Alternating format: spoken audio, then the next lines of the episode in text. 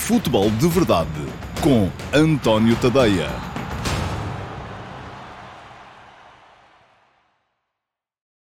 Ora, então, olá a todos, muito bom dia. Sejam muito bem-vindos à edição número 71 do Futebol de Verdade. Hoje é terça-feira, é dia 14 de novembro de 2023 e esta é a edição número 71, bem entendido, para a temporada 2023-2024. Hoje temos edição mini, porquê? Porque há apenas Q&A, isto é, uh, o Futebol de Verdade de hoje vai ter apenas a resposta às perguntas que selecionei entre aquelas que vocês me deixaram, seja no meu canal de YouTube, nos comentários aos vários vídeos uh, com a data de ontem, uh, seja no meu servidor de Discord, na chatroom, perguntas do Discord, e é bom recordar que ao meu servidor de Discord acedem os subscritores premium do meu Substack em tadeia.substack.com. Esta não é a única forma de ser subscritor, é verdade que quem quer ter acesso a tudo, ler tudo, aceder ao arquivo, ver todos os vídeos, receber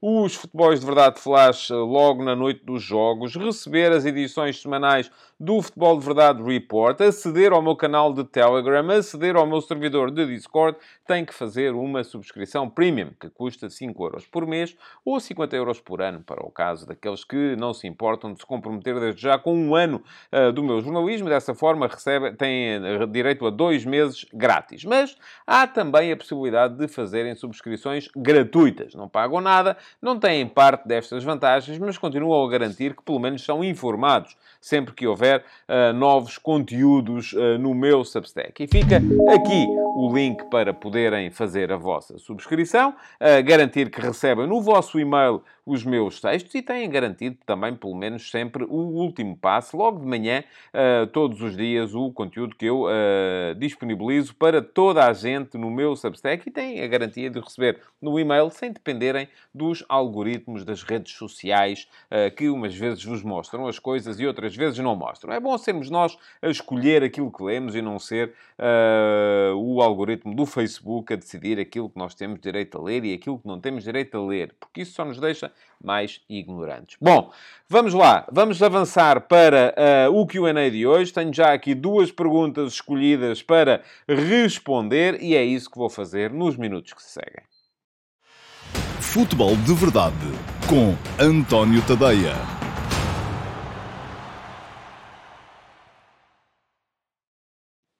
Ora, vamos lá então em frente responder às vossas eh, perguntas. Eh, já sabem, é uma pergunta que vem das caixas de comentários eh, dos programas de ontem, do Futebol de Verdade de ontem, e também das edições do Futebol de Verdade Flash que os subscritores premium do meu Substack receberam durante o fim de semana, mas que aqueles que o não são só puderam ver ontem e, portanto, só puderam comentar também ontem aqui no YouTube. E é uma outra do, da chatroom Perguntas do Discord, do meu servidor de Discord. A primeira pergunta à qual vou responder é do YouTube, é sempre do YouTube e já está aí à vossa frente uh, para poderem lê-la comigo. Há uma pergunta do Paulo Neves. Olá, Paulo, bom dia, bem-vindo mais uma vez. E o Paulo deixa a seguinte questão: Caro António, gostava que explicasse o que é sorte no futebol. Como compatibilizar isso com tática?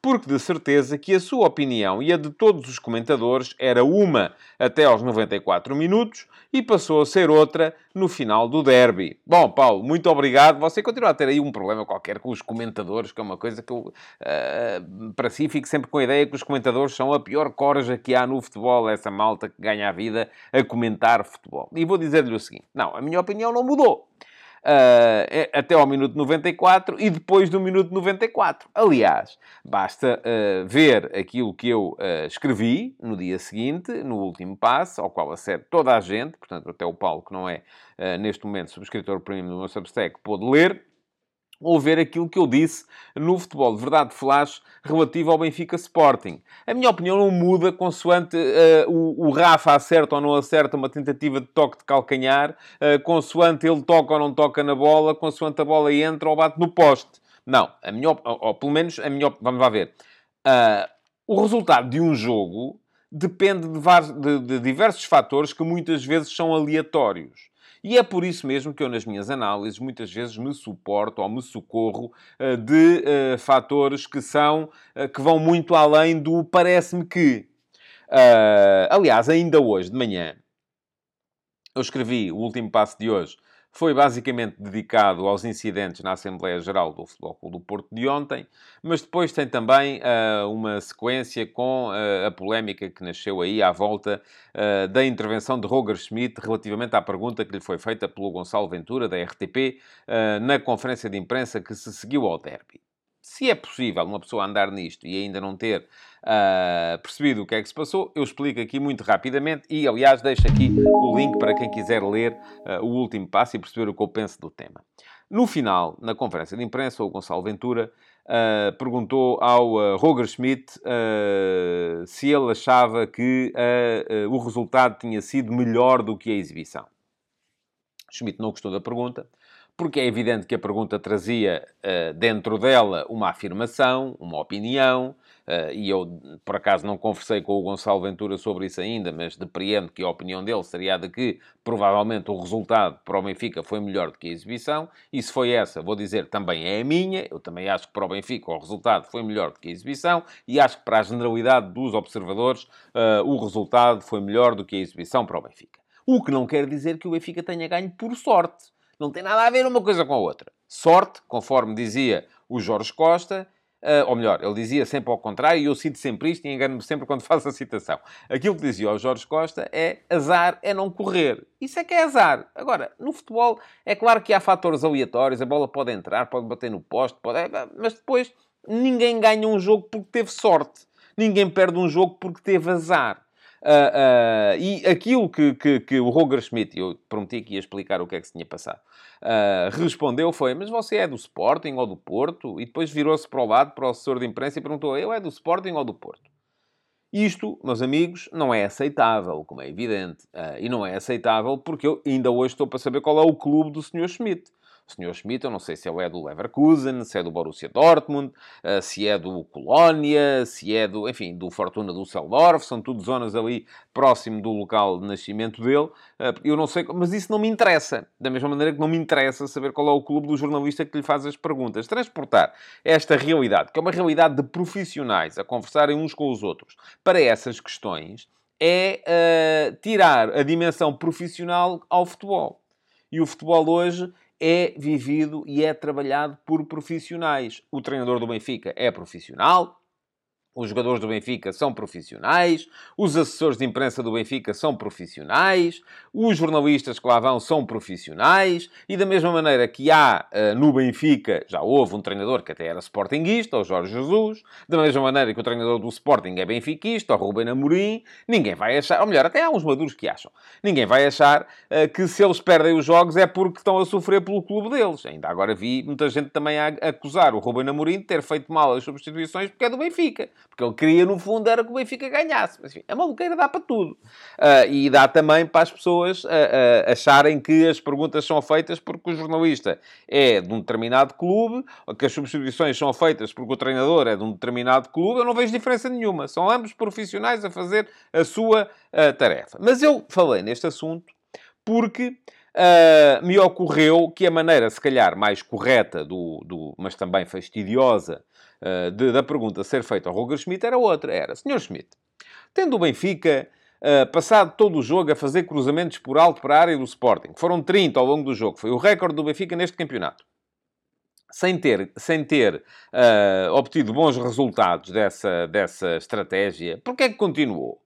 Uh, tendo o Benfica chegado ao minuto 90 mais 3, com um índice de golos esperados inferior ao do Sporting, porque na altura era 0,73 para o Benfica, 0,74 para o Sporting, uh, de XG, um, e uh, sendo que o Sporting estava a jogar com um homem a menos, acha que o resultado acabou por ser melhor do que a exibição? É só isto, mais nada. Uh, e aqui teríamos uma pergunta que era mais fastidiosa, era mais aborrecida para quem estava em casa a ver, a pessoa começa a ouvir falar em números e já nem sabe muito bem do que é que se está a falar, mas se calhar aí já seria mais suportada em factos. O que quer dizer o seguinte: os jogos não se ganham pelo índice XG. Não. Vamos lá ver. O facto de, e no final o Benfica acabou por justificar a vitória Porquê? Porque teve aquelas duas finalizações, a do João Neves ao minuto 90 mais 4 e a do Tenkstedt ao minuto 90 mais 7, que lhe fizeram subir o índice XG para 1,60 e qualquer coisa, portanto, bem em linha com os dois golos que marcou. Não foi sorte.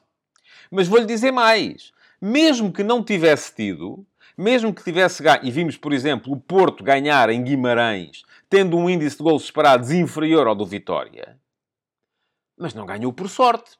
Ganhou por competência. Ganhou porque teve um guarda-redes que foi capaz de parar as finalizações dos adversários. E isto não é sorte. Conforme dizia o Sérgio Conceição no final, ele está lá para isso. Portanto, a minha dúvida relativamente à sua pergunta, Paula, é que eu não percebo muito bem se, uh, quando diz, e eu vou socorrer-me aqui outra vez da pergunta, porque já não me lembro exatamente os termos em que ela foi colocada, uh, como compatibilizar a sorte com a tática? Porque de certeza que a sua opinião, e a de todos os comentadores, era uma até aos 94 minutos e passou a ser outra no final do derby. A minha opinião não, Paulo. A minha opinião é de que o Benfica não foi melhor do que o Sporting uh, no grosso do jogo. Também acho que o Sporting não foi melhor do que o Benfica no grosso do jogo. Uh, muito provavelmente, se o jogo acabasse aos 90 mais 3, uh, o, aliás, se o jogo acabasse aos 90 mais 3, o resultado mais certo era o empate tendo em conta uh, o que se passou daí até a final, naqueles 3 minutos, o resultado mais certo passou a ser a vitória do Benfica. Isto tendo em conta apenas dados. Mas se olharmos para aquilo que é, uh, para as sensações que o jogo nos transmitiu, uh, creio que o resultado mais certo era o empate, sim. Portanto, a minha opinião não mudou. Uh, continuo a achar que, olhando para aquilo que o jogo me deu, para as sensações que o jogo me deu, o resultado mais certo era o empate. Se olharmos para os dados, até ali o resultado mais certo era o empate. No final, o resultado mais certo é a vitória do Benfica. Mas estamos aqui a falar apenas da aplicação uh, uh, ou, ou da opinião relativamente ao vencedor do jogo. Aquilo de que o Paulo depois se socorre para fazer a sua pergunta é a opinião das pessoas mudou no final e tal. Creio que será relativamente ao, ao plano mais global à big picture, uh, que é, então, mas afinal de contas, um, o Benfica está no bom caminho, o Sporting está no bom caminho, e é isso, vou-lhe dizer, a minha opinião não muda por causa de um jogo, nem de dois, nem de três. Eu continuo a ser, uh, a achar que o Roger Schmidt está a fazer, uh, ou está, enfim, o Roger Schmidt há, há, há seis meses foi campeão nacional há sete meses ou oito estava nos quartos de final da Liga dos Campeões. Não passou a ser um idiota uh, porque de repente perdeu quatro jogos na Liga dos Campeões e não seria um idiota se estivesse a seis pontos do Sporting na classificação se tivesse perdido o jogo. O Ruben Amorim uh, foi campeão no Sporting com poucos meios. Uh, não passou a ser um idiota porque neste momento uh, deixou, deixou perder um jogo que estava a ganhar ao minuto 90 mais 3. Uh, a minha opinião não muda consoante a bola do... Uh, o, o, Nuno Santos eh, percebe que o, o, João Neves está ali sozinho na marca de penalti no pontapé de canto e vai para lá tentar impedi-lo de finalizar, ou não percebe não muda uh, consoante o Santos Justo tem o pé 4 cm mais atrás ou 4 cm mais à frente. Não, a minha opinião mantém-se. A minha opinião é de que há muita competência a trabalhar tanto de um lado como do outro. Há erros tanto de um lado como do outro. E depois há jogos que correm melhor, há jogos que correm pior. Há jogos que, em que Uh, o, o, resultado está em linha com os dados objetivos e há jogos em que o resultado já não está em linha com os dados objetivos. Porque vamos lá ver, as oportunidades de gol são apenas uma de muitos dados, um de muitos dados que podem ser avaliados no decorrer de um jogo. A capacidade dos jogadores para fazerem golos com oportunidades que não são tão boas, isto é, a sua capacidade de finalização é outro fator muito importante. E eu já no outro dia aqui falei disso, que é a diferença entre aquilo que é o XG, o índice de gols esperados, e o índice de gols esperados só avalia aquilo que é a percentagem de possibilidade de sucesso de um remate numa determinada situação. E eu até disse aqui que o penalti era entre 0,60 e 0,70 e depois fui ver e não é, é 0,78. Portanto, um penalti, seja marcado por mim, pelo Paulo ou pelo uh, Michel Platini dos bons tempos, tem sempre o mesmo índice XG, 0,78. Agora, é muito provável que o Platini meta mais penaltis do que eu. Já nem vou dizer quantos é que o Paulo meteria, que não faço ideia, nunca ouvi dar um chute numa bola. Uh, mas o índice XG é o mesmo. Agora, uh, uh, depois também temos que ver, por exemplo, aquele remate do Rafa que vai à barra tem um índice XG baixíssimo, é um remate de fora da área, com muitos adversários pela frente, mas, mas a malta diz assim: então o Benfica não teve ocasiões, até meteu uma bola na barra e tal, depois foi. muito por mérito do jogador que rematou. E por mérito do jogador que ganhou a bola antes, como é evidente também. Uh, portanto, o, o, o, índice XG não nos explica os jogos. Pode ser um dos, uma das ferramentas à qual nós recorremos uh, para explicar os jogos. Mas não é a única. Depois há outras ferramentas. Uh, a capacidade... Uma equipa que consegue meter mais golos do que aqueles que queria... Isto é mérito, não é sorte. Uma equipa que consegue evitar mais golos do que aqueles que o adversário queria, também não é, não, não é, não é sorte, é mérito. Uh, embora a gente depois possa dizer assim, espera aí, mas uma equipa que não consegue criar assim tantas situações de golo, um, e depois se socorre apenas da capacidade dos seus jogadores para transformarem em golo situações que não são assim tão favoráveis, tem uma, um mérito na capacidade de finalização, mas tem um problema na incapacidade de criação. Por outro lado, uma equipa que uh, consegue, como aconteceu ao Porto em Guimarães, um, se socorre da capacidade do seu guarda-redes para evitar que o adversário converta em gol situações muito favoráveis, tem ali um mérito, que é a capacidade extraordinária do seu guarda-redes, mas tem um problema, que é a incapacidade uh, para, para de, de, de, de, impedir que o adversário crie as situações favoráveis. Mas pronto, nada disto é sorte. Uh, e para responder muito concretamente à pergunta que, como é, que o Paulo começa por colocar, o que é sorte no futebol? Olha, se a sorte no futebol é o mesmo que a sorte na vida. Você já imaginou uh, que uh, já todos nós íamos na rua e levámos com um presente de um pombo no, no, no, no casaco, ou no, ou no, cabelo, ou seja, onde for. Já nos aconteceu a todos. Mas já imaginou que se você tivesse saído de casa um segundo mais cedo, provavelmente isso não lhe acontecia foi sorte, ou neste caso foi azar, não é? Pronto, foi. Uh, mas isto não faz de si nem mais porco, porque tem o casaco sujo, não é? Uh, nem mais incompetente porque o, o, o, o, presente do pombo lhe caiu em cima. E desculpem lá a deriva escatológica, mas foi a primeira coisa de que me lembrei. Podia dizer cair um cofre, mas cair um cofre em cima é uma coisa que só acontece nos desenhos animados. Portanto, uh, isto, isto já é uma, uma situação mais corriqueira e comum. Uh, e, da mesma forma, o facto de uma equipa ganhar um jogo para, no qual não criou assim tanto, não é sorte. Foi mérito. O Benfica ganhou ao Sporting porque teve mérito. Porque teve mérito na capacidade de, na ponta final do jogo, continuar a acreditar. Houve mérito dos jogadores. Houve mérito do estádio, que depois daquele jogo, daquele primeiro golo, puxou a equipa para marcar o segundo. Da mesma forma que houve de mérito do outro lado, pela forma como o Sporting não foi capaz de defender naqueles últimos minutos. Os jogos não são a média aritmética do que aconteceu nos 90 minutos, não. São o resultado que está lá no final, no minuto 90. E nada disto é sorte nem azar. Embora associado a isto possa haver situações de sorte ou azar. Como é evidente. Repare numa coisa. Bastava o Rafa ter uh, a bola ter raspado no calcanhar do Rafa no momento em que ele tenta meter o toque de calcanhar uh, para finalizar aquele cruzamento do Borstens ao minuto 90 mais 7, para já apanhar o, o, o fora de jogo. Porque aí, ele, se o Rafa tem tocado na bola, o Tenkstedt já estaria fora de jogo. E, portanto, foi sorte o, o, o, o Rafa não ter tocado na bola? Mas e se ele tivesse tocado na bola e a bola fosse para dentro da baliza? Era sorte porque meteu de calcanhar? Ou era azar porque... Enfim, não, ouça, nada disto é sorte nem azar. É, a sorte e o azar no futebol desempenham o mesmo papel que a sorte e o azar na vida. São coisas com as quais nós temos que viver e que temos que lidar. Mas a big picture é aquilo que me interessa sempre. O plano geral das coisas. Isso é que me interessa. E, portanto, se a questão aqui que coloca é foi por sorte que o Benfica ganhou? Não, foi por competência. Foi por azar que o Sporting perdeu? Não, foi por incompetência. O resultado para o Benfica foi melhor do que a exibição? Foi.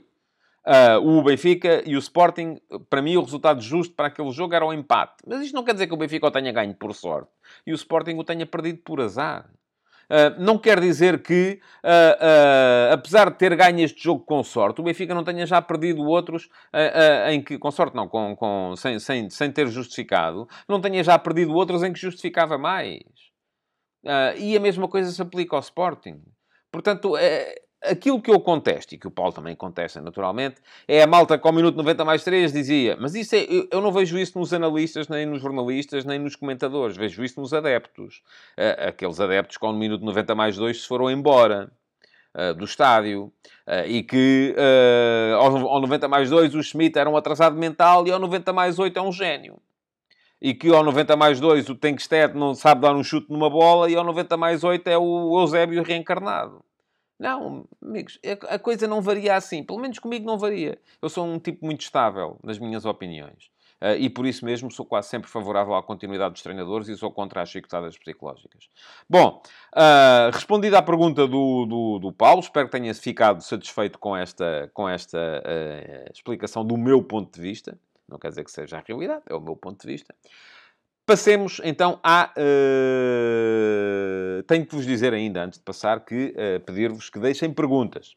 Isto está a começar a cair muito o número das perguntas que ficam na caixa de comentários. Ainda ontem eu estive, durante o direto do Futebol de Verdade, uh, estive no live chat e havia lá malta a fazer perguntas e eu fui respondendo àquelas que dava para responder ali em direto no live chat, sendo que ali eu estou limitado a 200 caracteres para as respostas. E, inclusive, houve um de vós que até eu, eu respondi, é pá, mas isso eu não consigo responder aqui. E ele uh, uh, retorquiu, sim, é a pergunta para o Q&A. Eu disse, sim senhor, tem é que é pôr lá na caixa de comentários.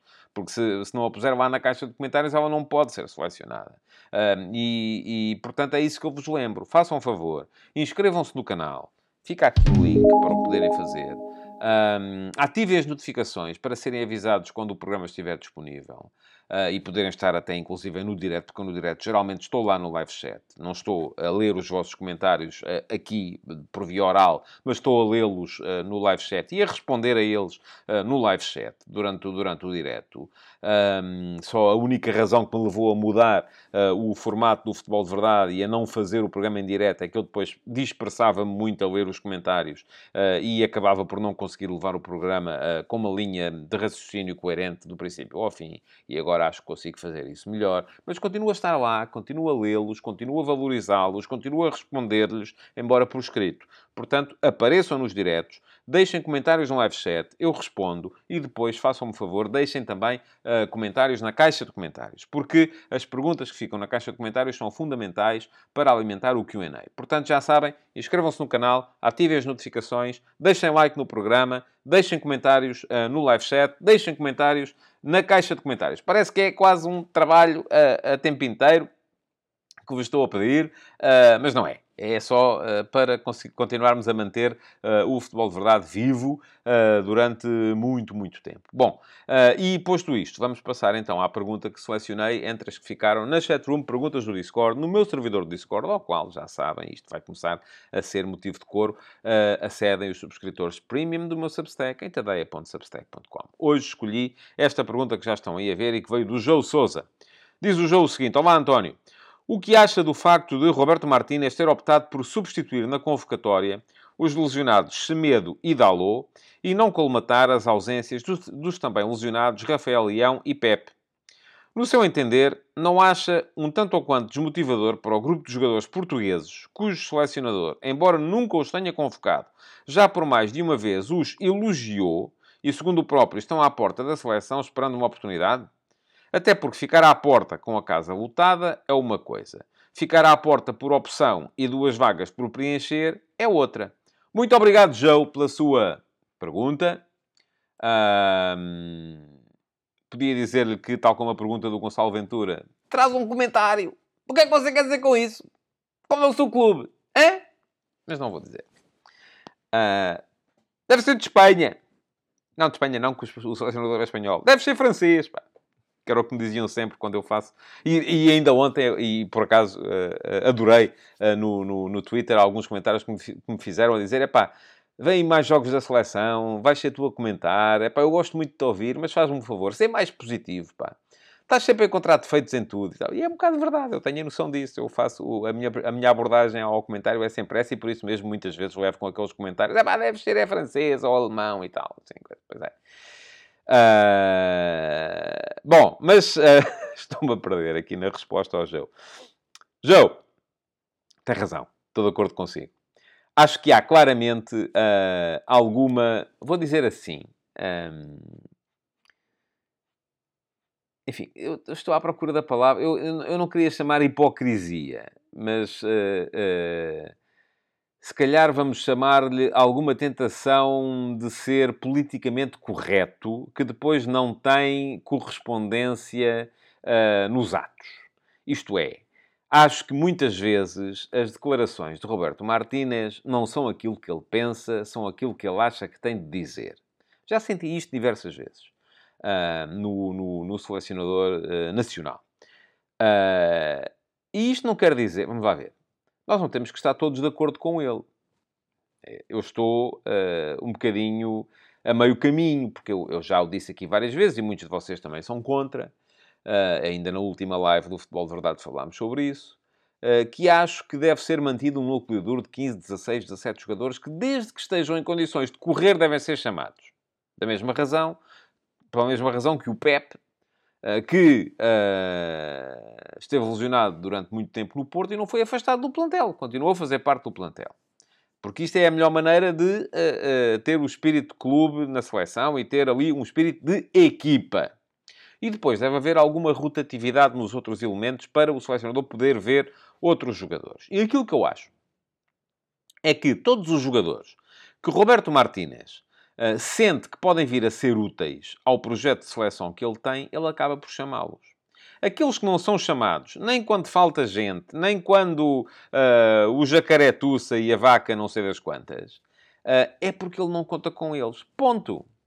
É tão simples quanto isto. Se agora aquilo que se viu foi que Uh, houve dois laterais, eu percebo a questão, dois laterais lesionados, Dalot e Nelson Semedo, ele só tinha uh, três laterais na convocatória, portanto precisava de chamar mais, e três é o mínimo, por isso mesmo chamou uh, os laterais que tinha de chamar. E chamou, optou por chamar o Rafael Guerreiro, apesar dele ter aí 30 minutos de competição. Mas pronto, quer ver como é que ele está. Já tentou chamá-lo a última vez e ele estava e ele lesionou-se e não pôde vir. Voltou a chamá-lo agora. Vamos ver se ele uh, chega em, em, condições à data do jogo.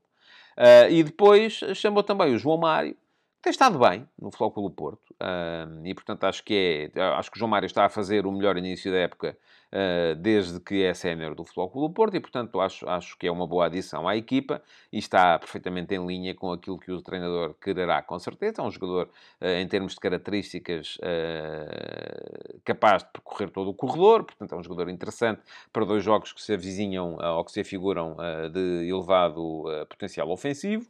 Um, e portanto vieram uh, os dois laterais e Portugal vai abordar o jogo com três laterais, tal como abordaria na convocatória inicial. Depois, é verdade que para a posição de defesa central, uh, o, o Martínez não chamou mais ninguém. O que nos leva a duas conclusões. Três conclusões. Primeira, se calhar a chamada do Pep era também mais para ver como é que ele está.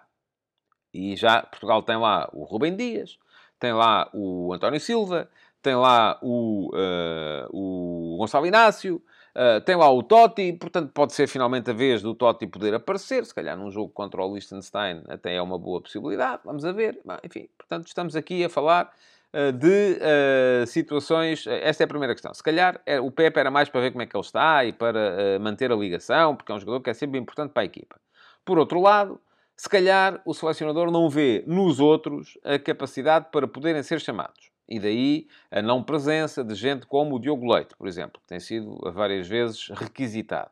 Uh, por outro lado, o facto de já, estar, já ter na lista, jogando Portugal com dois centrais apenas, ah, estão estes, não precisa de mais. Pronto, percebo isso. A questão, uh, Rafael Leão, uh, do meu ponto de vista, é mais problemática.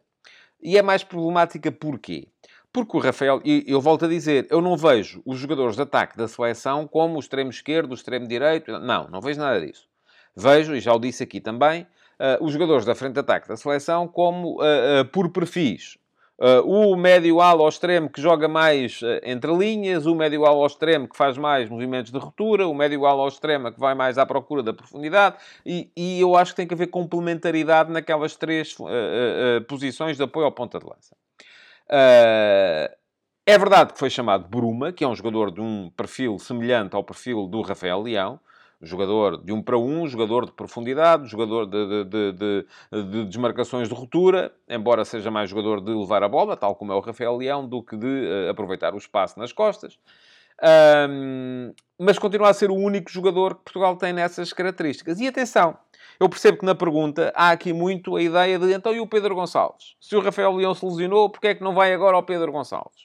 Uh, e eu que acho que o Pedro Gonçalves já devia ter ido, uh, acho que não tem nada a ver. porque se mais depressa, se o Rafael Leão, se, uh, não havendo Rafael Leão, poderia ser chamado, e tenho agora que fazer aqui um esforço para me lembrar uh, dos jogadores com o mesmo perfil, olha, se calhar o Nuno Santos, que mais gente acha que devia ser chamado para lateral esquerdo. Ah, mas que se calhar o Nuno Santos para aqui faz mais sentido porque é um jogador do mesmo estilo. Uh, jogador de velocidade, jogador de desmarcações de ruptura, jogador de levar a bola, uh, de, de, portanto faz mais sentido. Ah, mas ele é defesa esquerda. Não é. é pá, temos que ver as coisas na, de acordo com a... E o Pedro Gonçalves não. O Pedro Gonçalves é um jogador que faz mais, e já o disse aqui também, aquilo que faz o João Félix, aquilo que faz o Bernardo Silva, aquilo que faz o Bruno Fernandes, aquilo que faz uh, o Ricardo Horta. Portanto, ah, mas o Ricardo Horta joga à esquerda. Pois é, está bem, mas não é isso que estamos a ver.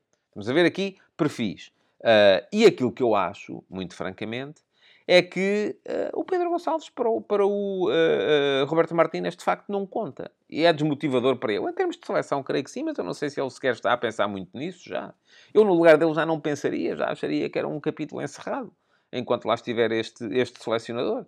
Porque a verdade é que um, o Pedro Gonçalves só será chamado se aqueles que estão à frente dele não é na posição de avançado esquerdo, é uh, na posição de avançado que joga, ou na função de avançado que joga entre linhas e baixa ao meio campo para ligar o jogo por dentro e tal, e não sei o quê, uh, se vários deles estiverem lesionados, porque senão não vai, não vai chegar uh, de facto a vez dele. Portanto, para responder muito diretamente, já à sua questão, e a questão é no seu entender, não acham tanto a quanto desmotivador para o grupo de jogadores portugueses, cujo selecionador, embora nunca os tenha convocado, já por mais uma vez os elogiou, e segundo o próprio, estão à porta da seleção esperando uma oportunidade. Em regime de seleção, sim, acho que é desmotivador. Eu, no lugar dele, já não estaria sequer a pensar no tema. E volto a dizer, acho que Martínez uh, não diz aquilo que pensa, diz aquilo que acha que as pessoas querem ouvir.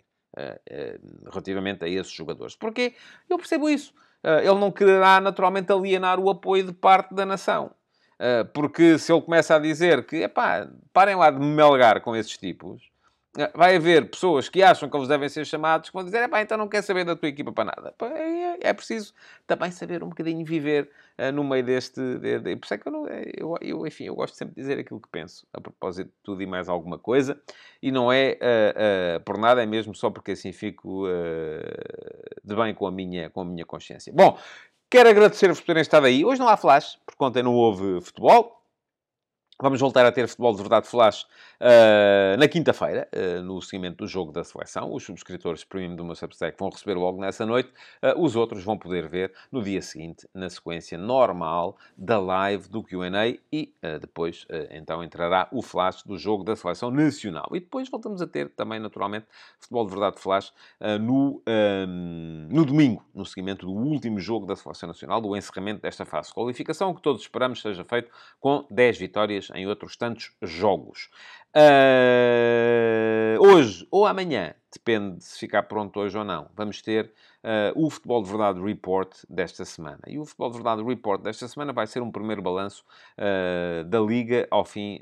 Estamos a dois jogos de chegar ao final do primeiro terço do campeonato, mas já é a altura de começarmos a olhar para os números e para aquilo que as equipas têm feito com outros olhos. Portanto, quero agradecer-vos por terem estado aí. Não se esqueçam de deixar o vosso like e de voltar amanhã, meio-dia e meia, para mais uma edição do Futebol de Verdade. Muito obrigado, até amanhã. Futebol de Verdade, de segunda a sexta-feira, às 12h30